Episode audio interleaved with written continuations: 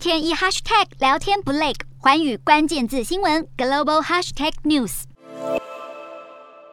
二零一七年，川普就任美国总统不久，他就发出备忘录，指示商务部长调查进口货物的关税问题。川普主张要与外国展开贸易谈判，让工作机会重返美国。这个主张针对中国大陆的意味十分浓厚，因为中国当年正是美国最大的贸易伙伴，占了美国国际贸易额的百分之十六点四。美国二零一八年七月，首先针对中国大陆三百四十亿美元的产品加收百分之二十五。的关税正式发动贸易战，随后美国再对额外的一百六十亿跟两千亿美元的中国大陆商品征税，最终被征重税的中国大陆商品总数高达五千多亿，税率介于百分之十到百分之二十五，而这五千多亿的商品价值大约就等于美国发动贸易战之前从中国大陆进口商品的年度总额。然而，川普发动的贸易战的确让美中贸易逆差得到缓和。二零一八年逆差高达四千一百八十二亿美元，